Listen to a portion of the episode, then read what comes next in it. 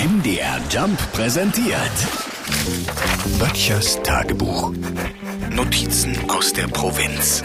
Ich habe ja schon als kleiner Junge begriffen, auch wenn du Deutschunterricht in der Schule nicht besonders spannend findest, passe du auf, weil Deutsch redest du jeden Tag und das wirst du immer, immer brauchen. Wer nämlich mit H schreibt, ist dämlich. Trenne nie ST, denn es tut ihm weh. Das kenne ich alles noch.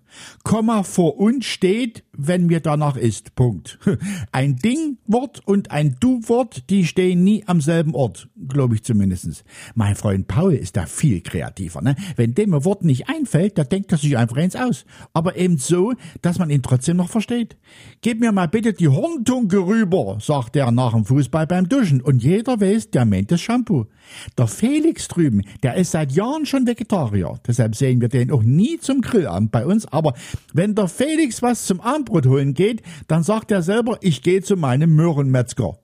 Was ich aber nach so vielen Jahren Deutsch in der Schule immer noch nicht wirklich kann, ist für bestimmte Wörter die Mehrzahl zu finden. Der Plural ist dem Böttcher sei tot.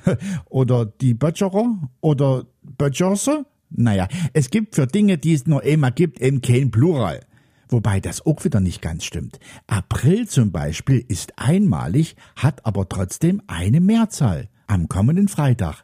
Da heißt es dann wieder April, April. Böttchers Tagebuch. MDR Jump macht einfach Spaß.